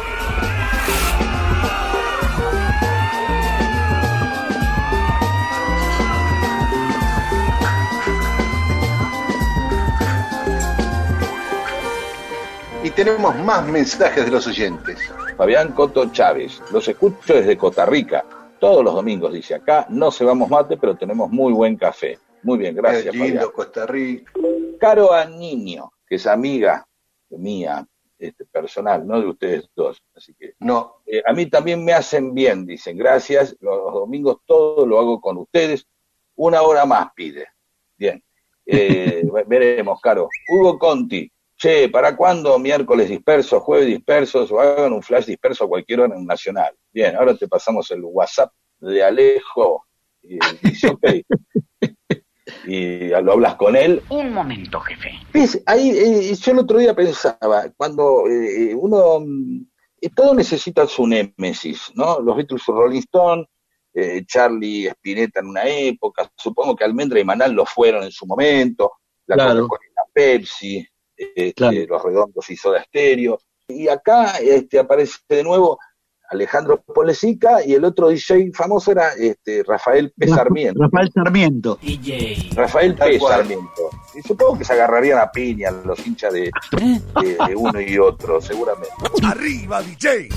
Facu Moreno Claro. dice, en el interior de Uruguay, ah, nos debemos otros clubes con nom- nombres de clubes, pero acá nos tira uno que se llama Así Nomás Fútbol Club. Qué lindo, Así Nomás qué Fútbol Club. lindo. Y te lo imaginas a Jaime Ross diciéndote, ¿no? Marco, favor. Así Nomás Fútbol Club. ¿No? Alguna cosa así como... Sí. Carlos Daniel, acá están las réplicas a tamaño original de las famosas obras, está hablando que está en Bariloche, y comparte fotos ahí, cuando el que se meta en el Facebook va a ver fotos de las esculturas del David y otras, etcétera, etcétera. Juan Francisco Gel dice, gracias, iluminaron el domingo, abrazo desde Lanús. Fernando Fernández dice, el pueblo de Torres queda en la ruta 6 entre Cardales y Luján. Nancy Gómez Muro dice, amo más la historia, me gustaría tener 50 años menos y volver a la escuela, eso sí, que ustedes sean mis maestros. Laura Lagar dice, yo quiero mi pedazo, ¿por qué no me lo devuelven? Yo quiero mi pedazo. ¿Por qué no me lo dan? que nos devuelvan devoto, pero sin la gente. Saludos desde San Martín. Eso por la federalización de Capital, Claro. que claro. Devoto pertenecía a, a San Martín. Melancólico Caballero dice que es de Mar del Plata y que les decía a sus amigos que Mar del Plata era más grande que la capital, pero usaba la chicana histórica de cuando la capital terminaba en el arroyo Maldonado.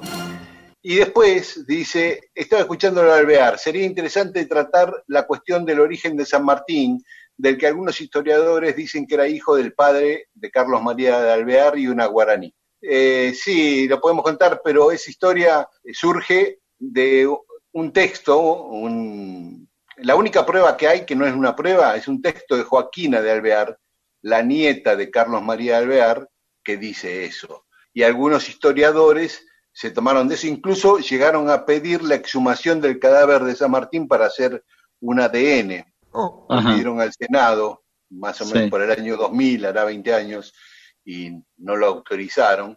Eh, Claro. Pero no, no hay ninguna otra prueba histórica salvo la carta de Joaquina de Alvear, que aparte la habían internado en un neuropsiquiátrico, bueno, qué sé yo. Carlos Vergara, durante los primeros gobiernos peronistas se proyectaba extender el límite hacia el sur por el actual acceso sudeste. Y iba del Camino Negro a- la- al acceso sudeste, ¿no? Y dice, de ese modo, Lomas de Zamora, Avellaneda y Lanús hubiesen sido barrios de la capital. ¿Sabes que ahora que lo dice, yo tenía una guía Filcar, ¿viste, Rodo? Que yo a veces compro guía Filcar por, Sí, sí. por internet, que, que hay muy poquitas, es una lástima, no las consigo las que quisiera. Pero hay una guía Filcar de principio de la década del 60 o fines de la década del 50 que tengo, que está trazada esa autopista con línea de puntos Ajá. que va atravesando efectivamente del- eh, los partidos del conurbano desde el puente de la Noria hasta Avellaneda y Sí. fueron expropiados esos terrenos. Y Ah. es como una diagonal. Por ejemplo, en Escalada pasaba atrás de la cancha de talleres. Y en esos Ujú. terrenos después se fueron poblando de, de- de barrios de emergencia, porque Sí. fueron terrenos fiscales para construir esa autopista que nunca se hizo. Melania, Barreiros. Lola Mora era tucumana, no salteña, dice Melania. Creo que vos tenés alguna aclaración que hacer, ¿no, Daniel? Sí, sí, porque nació en, el límite entre Salta y Tucumán, en la estancia del padre, que quedaba en Salta. Eh, por eso se la disputan los salteños y los tucumanos. Ella se consideraba a sí misma tucumana, porque desde bebé vivió en San Miguel de Tucumán. Bueno, Pacha González dice, pregunta matadora. ¿Por qué algunos próceres ocultaban su segundo nombre con una sigla? Tipo Juan B. Justo, que sería Bautista. ¿Nadie sabe? Eso pregunta. Topoli, la composición de nombres de calles de personalidades de origen salteño tiene que ver con que la oligarquía salteña se considera la auténtica y original oligarquía nacional. O sea, también hay grieta en la oligarquía, que por supuesto nunca es nacional. Se- Seguro que muchos de esos nombres fueron colocados en época del mitrismo, exactamente. Omar Álvarez, eh, un 27 de septiembre de 1974, Silvio Frondizi, un enorme intelectual argentino, fue asesinado por la AAA junto a su yerno Luis Mendiburu, militante de la JU. Sí, Mm. claro, eh, sí, lo- la AAA lo mató, era el hermano del presidente Arturo Frondizi y hermano de Ricieri Frondizi, el rector de, de la UBA. Sí, Claro. sí. Un intelectual del marxismo, uno de los más importantes. Sí, sí, así es. Laura Liaga vuelve a decirte también, Lola Mora eh, era tucumana. Dice que lo confirmó googleando y me lo- se lo confirmó Wikipedia. Ontebel, hablando de apellidos, algún día habría que investigar si algunos del siglo XIX tenían siempre el de o le fue agregado y por qué. Por ejemplo, ¿era Cornelio Saavedra o Cornelio de Saavedra? ¿Era Remedios Escalada o Remedios de Escalada? Así esto y mucho no. Mar Re dice, mi abuela decía, no me macañes o macana, pero hablando de mentir. Daniel Madeo dice, en la mediana prehistoria porteña, macanudo también se lo usó como de acuerdo o quedamos así. Claro. Claro, claro.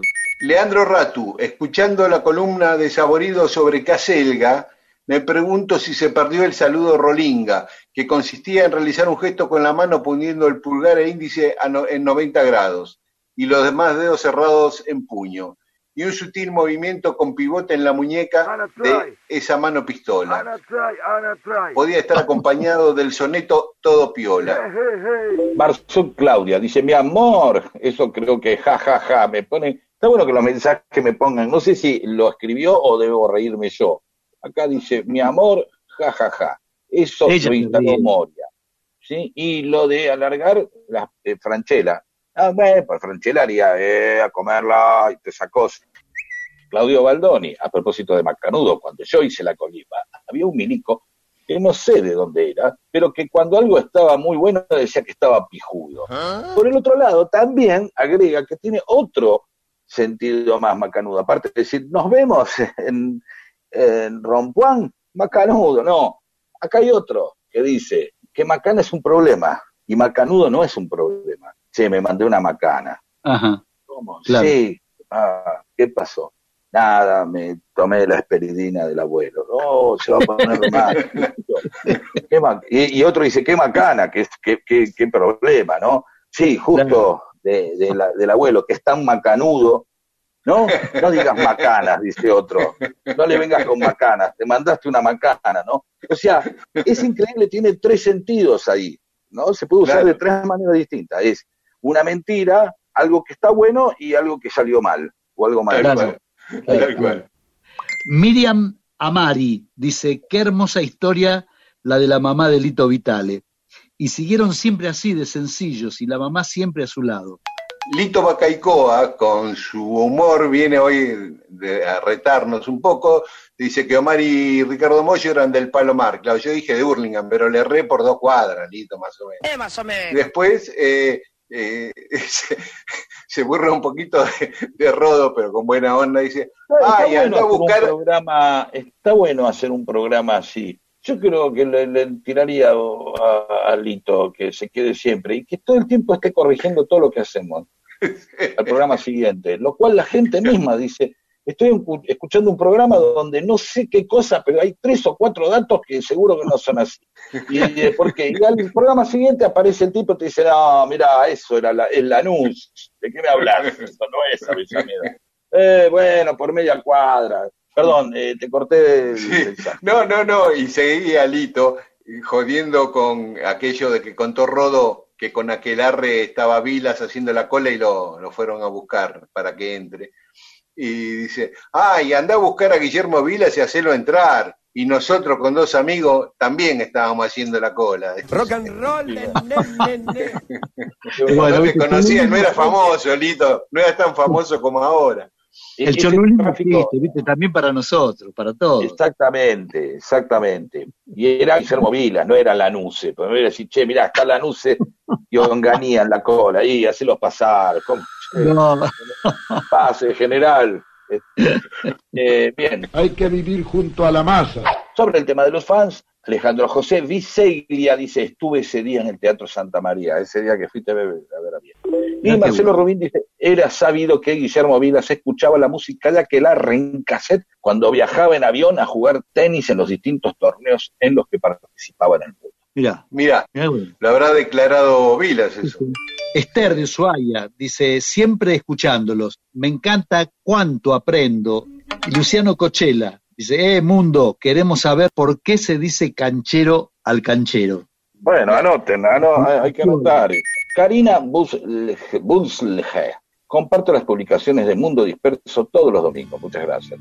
Lo milito toda la semana para que escuchen el domingo a los más grandes de la radio mundial. Muchas gracias. Claro. Con tres ídolos míos. Muy bien, gracias a todas y a todos.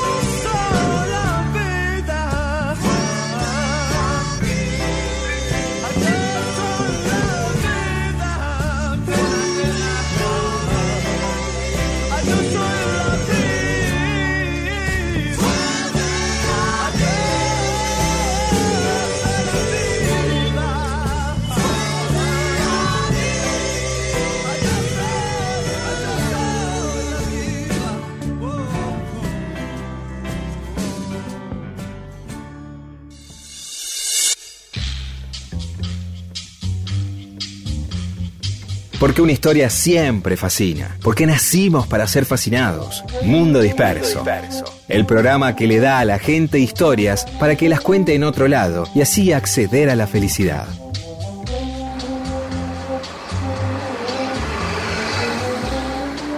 Y seguimos en Mundo Disperso. Somos Pedro Saborido, Rodolfo García, Daniel Míguez y vamos a hablar de la República de la Boca. Muchos habrán escuchado esa expresión alguna vez. Una república ficticia, obviamente, pero que tuvo distintas etapas. Eh, la primera noción que se tiene de la República de la Boca fue en 1876, cuando un grupo de vecinos quiso iniciar un movimiento separatista de carácter electoral para que no dependiera administrativamente del colegio electoral de San Telmo, ¿no? Quería tener sus propios candidatos a concejales, ¿entendés? Ah, mira vos. Que, que la Boca Claro, está bien. fuera autónoma en ese sentido. ¿Qué año es esto, me dijiste? 1876, gobierno de Avellaneda, Roca, ministro de Interior. Ajá. La segunda referencia que aparece sobre la República de la Boca es en 1904 en una nota de la revista Caras y Caretas, donde dice que se había creado esta república por un comité de defensa del barrio, ¿no? Querían, era casi como una sociedad de fomento, te diría. Y después, en 1907, otro grupo funda la República de la Boca, y ahí sí se considera la primera República de la Boca, que era un grupo jodón, eh, que eh, estaban en contra del presidente Quintana, editaban un periódico que se llamaba Kikiriki, donde se burlaban de Quintana. Quintana fue uno de los que más, eh, Quintana fue uno de los peores presidentes de la Argentina, y entre otras cosas, aparte de un gobierno muy corrupto, etcétera, eh, se especializaba por reprimir eh, obreros de, de una manera muy, muy furiosa porque era el auge del anarquismo en la Argentina, ¿no? La inmigración italiana y española con muchos anarquistas y, los italianos, sobre todo, viviendo en la boca. Entonces, eh, cada dos por tres había fuertes represiones en la boca de- del gobierno de, de Quintana.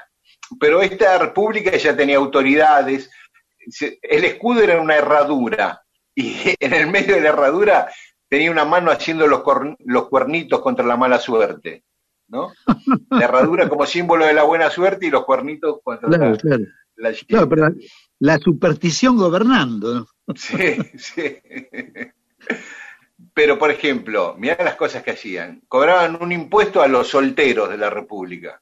No permitían extranjeros que consideraban extranjeros a los que vivieran en Barracas, Constitución o el centro. Y apoyaban el movimiento eh, feminista que, No, que había por ese momento. Sí, sí. Pensá que en 1910 se hizo el primer congreso feminista en la Argentina, y acá estamos hablando de 1906, 1907, o sea que el feminismo estaba en ebullición en ese momento.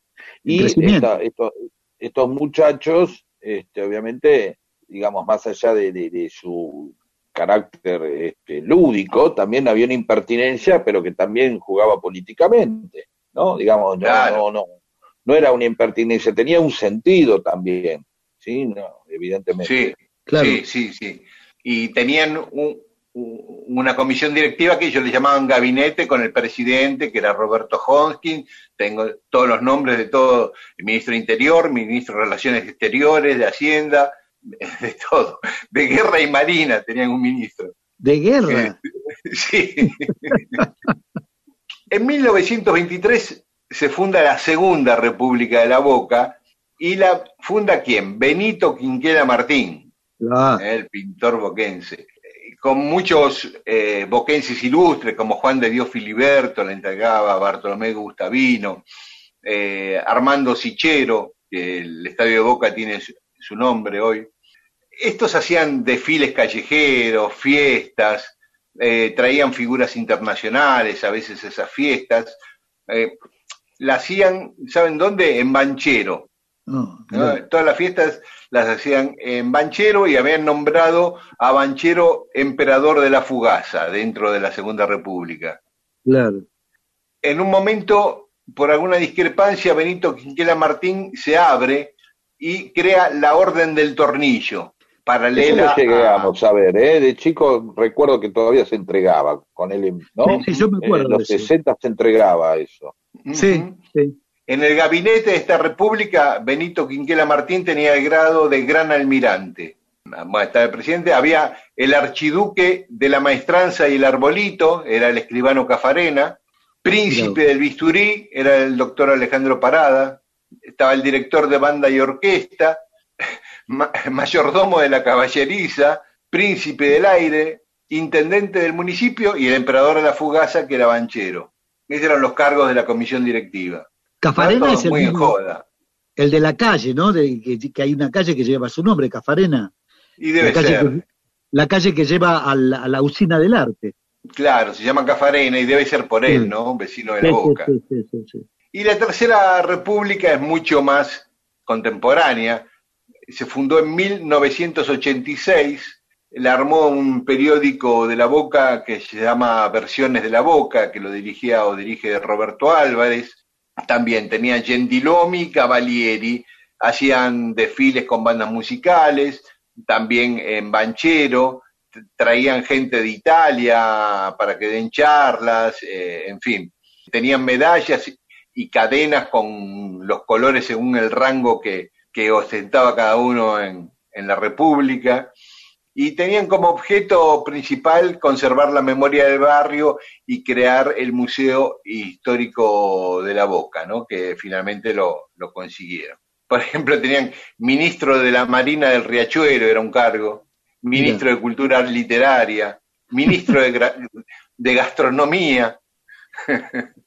bueno, eh, se lo tomaban un poco... Bueno, recordemos que todavía en, en los, en los 80, obviamente, todavía la Boca tenía, eh, eh, ya viviendo ya la decadencia de las cantinas, ¿no? Claro. Eh, este, o sea, era un, era un polo gastronómico, ir a comer una cantina de la Boca era algo especial. No creo que ahora que, que quede mucho de eso, ¿no?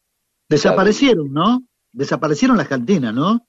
Yo Sí, sepa, quedan algunas pizzerías tradicionales nada más. como Claro, pero en una época estaban una al lado de otra. Bueno, era una característica muy especial, un barrio que, digamos, quizás el barrio más, eh, con más personalidad de, de Buenos Aires, ¿no? Sin ofender a nadie. Sí. Los San Sí, sí. también lo tiene, todos los barrios tienen su personalidad, ¿no? Pero cuando uno habla de República ya habla de una pertenencia muy fuerte. Yo eh, después he hablado, he escuchado hablar de la República de Parque Patricio, seguramente todos como una- un carácter eh, imitatorio, eh, si es que existe la palabra imitatorio, que puede ser como un natatorio, que es un lugar donde la gente se junta a imitar a alguien, ¿no? Es decir, vamos a un imitatorio, sí, a ver, ¿qué vamos a hacer? Vengo a imitar este, a, a- Diego Leuco, entonces hace imitación de...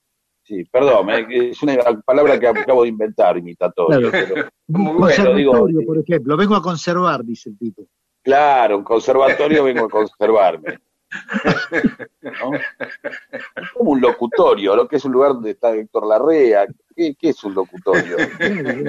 Está con Cacho Fontana, te encontrás con Fernando Bravo, te encontrás con, con la Negra Bernás, qué sé yo. Bueno, basta de decir estupideces, perdón. Y otro creo que era la República de Boedo también, ¿eh? Creo que hay República de Boedo, creo. Puede ser, En, puede una- ser. en una época, en Belgrano, había una inmobiliaria eh, que- cuyo eslogan era Belgrano es un país. Claro. Mucha gente le empezó a gustar eso, el tipo le Se gusta llamaba- esa cosa. Se, se llamaba H&R Mel, la Ahí inmobiliaria. está, mirá. Debe existir todavía, ¿eh? Creo que existe. Ajá. Y decía Belgrano es un país, cosa que quedó, pegó mucho, me acuerdo. Yo era chiquilín, pero me había pegado mucho, ¿no? Pero no la, boca otro- tiene, pero la boca tiene, como decías vos, esa impronta. Por algo los turistas extranjeros que llegan a Buenos Aires, el primer lugar que quieren conocer es la boca. Y bueno, Claro. tiene una característica fuerte, paisajísticamente está el puente, está el riachuelo, están los barcos, ya poca- Caminito. Está Caminito, eh, digamos, hay La todo un montaje turístico este, fuerte, hay una tradición ahí. Este, yo he llevado a alguna gente y dice, sí, estas son cosas que se ven en pocos lugares del mundo, o ninguna la he visto, ¿no? Uno no va a llevar, qué sé yo, decimos, vamos, vamos a llevarte, ¿dónde voy a decir? Eh, te voy a llevar a, un- a conocer un lugar típico de Buenos Aires. Sí, ¿cuál? Este, eh, Tu- Tucumán y, y Riobamba. Y, No. y no hay mucho ahí. Sí, qué sé yo. Este, Claro. que Sí, yo o sepa, la- ¿no? la avenida Alvear, Sin desmerecer. Bueno, la avenida de Alvear y te dice, ya estuve en París, te dice el tipo. Claro, Claro. claro, cambio, la boca. En la tiene Avenida de Mayo ya estuve en Madrid. Tiro, Claro. tiro una como para cerrar esta, toda esta Sí. imbecilidad. Dicen que los colores dicen que la multicoloridad, el cromatismo de las casas en la boca, deviene de las pinturas que iban sobrando de, la, de Exacto, los barcos. No exacto. lo sé. Sí, Mirá. sí, creo que es así. Sí, Nunca que no lo había podían escuchado. mezclar aparte por el tipo, el tipo, el tipo, el tipo de pintura, no sé, entonces pintaban en tramos. Lo escuché alguna vez por ahí. Sí, claro. No sé, lo dejo aprove- ahí, que los oyentes lo confirmen o no.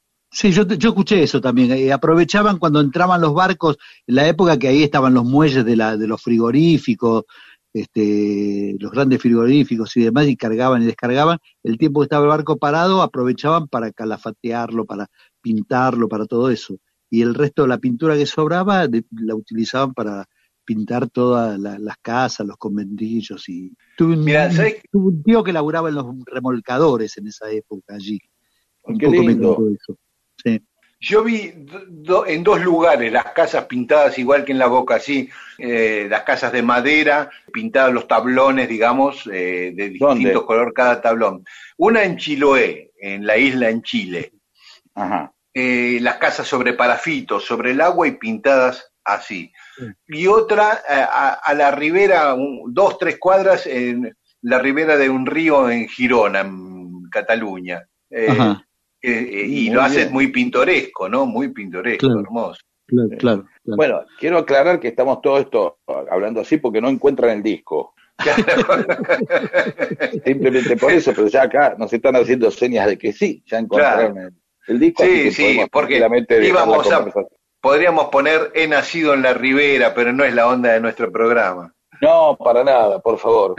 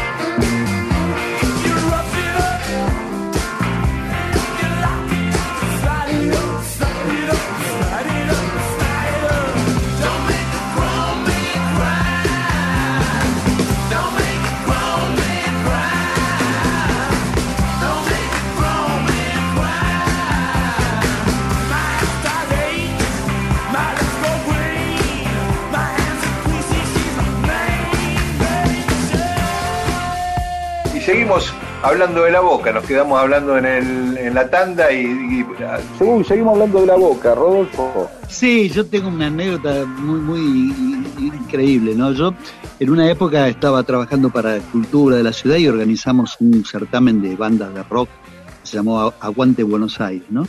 Y se nos ocurrió hacer un- una de las, de, la- de la- de las etapas del, del concurso en el Teatro Verdi de La Boca, es un teatro histórico, ¿no? Antiquísimo, increíble, muy lindo, sobre la avenida Almirante Brown. Y el administrador de ese teatro era, se llamaba Juan Carlos, no recuerdo bien el apellido, tenía un apellido armenio. Charlando con él, era un fanático del rock argentino, el tipo, ¿no? Este, tipo grande, como, como nosotros, como, como yo. No, no los quiero involucrar a ustedes.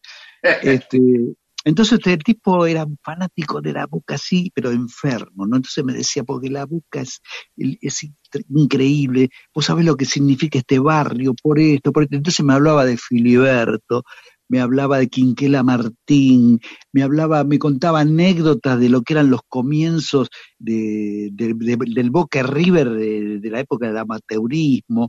Entonces el tipo me decía, yo cuando tengo que hacer este trámites en el centro, junto todos los trámites en un solo día porque no quiero ir al centro en realidad, pero bueno, los tengo que hacer, entonces voy, ¿no? Eh, hago los trámites y cuando vuelvo, dice, yo cuando paso el Parque Lesama, siento, siento como que entro al living de mi casa, siento como que otra una sensación así de placidez del lugar, eh, del, del lugar que, que es mi lugar y, y que eh, distinto a todo. Una, Qué pesado, ¿no? una Oh. cosa así increíble, ¿viste? Es tipo devocional era, ¿viste? Entonces este, se me seguía hablando y me hablaba y me hablaba de detalles, me decía que me iba a llevar a una visita a recorrer todas las cosas que él conocía de la boca y demás, ¿no? Entonces al final este, yo le digo, le digo, ni te pregunto si sos bostero. Dice, no, para nada, de River, dice, como buen No. boquense. Eh, claro. Y bueno, pero River igual- nació en la boca, pero. claro. Está muy bien, está muy bien. Así se maneja la, la contradicción. Eso vale la pena, sí. ¿No está buena? Sí, sí, sí. Hermoso, Sí. hermoso momento. Qué lindo. Y ya que en el Teatro Verdi se hacían muchos actos políticos también. Ahí, por ejemplo, viste que el primer eh, diputado socialista fue Alfredo Palacios y su Claro. candidatura se eligió en una asamblea ahí en el Teatro Verdi. En Mirá 19... vos, del vos. siglo XX.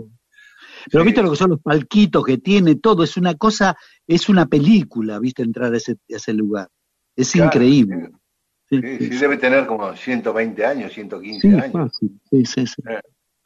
Muy linda esa historia, muy linda. muy linda. Mundo disperso. Mundo disperso. Historias de la vida y todo lo demás.